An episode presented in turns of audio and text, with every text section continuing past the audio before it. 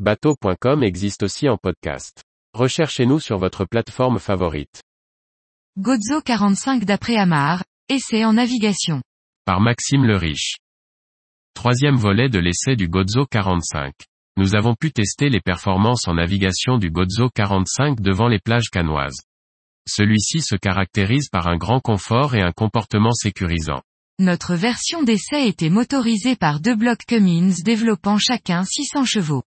Le chantier propose également une version muée par deux Volvo 480 couplés à des embases IPS 650.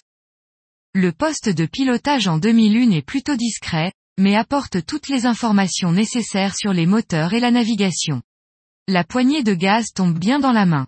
Le pilote s'installera au choix sur le leaning post ou restera debout.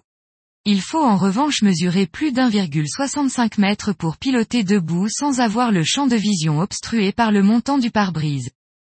Nos conditions d'essai sont estivales. La mer présente un court clapot de 30 à 40 cm, et le vent oscille entre 5 et 10 nœuds. Notre sortie du vieux port de Cannes s'effectue facilement.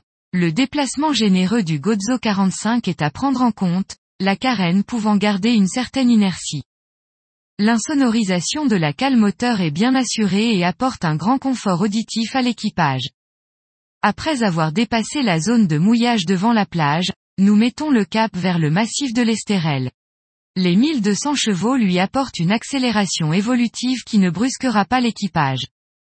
Nous recroisons notre sillage pour évaluer le passage dans la vague de cette carène déplaçant 17 tonnes.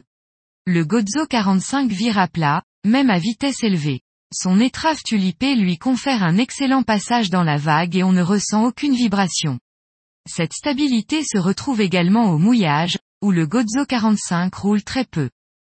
Le Gozo 45 présente un comportement assagi, digne d'un pullman. Le programme du Gozo 45 étant dédié à des sorties familiales, il n'a aucune prétention sportive. Sa conception n'a pas été pensée pour apporter des sensations aux pilotes, mais pour garantir un grand confort à tous les passagers. Nous avons atteint la vitesse maximale de 31 nœuds, pour une consommation de 238 litres par heure à un régime moteur 3000 tours. Nous nous stabilisons ensuite en vitesse de croisière à 24 nœuds, pour une consommation de 155 litres par heure. À cette allure, son réservoir de 1600 litres lui confère une autonomie de plus de 220 000, en prenant en compte une marge de sécurité.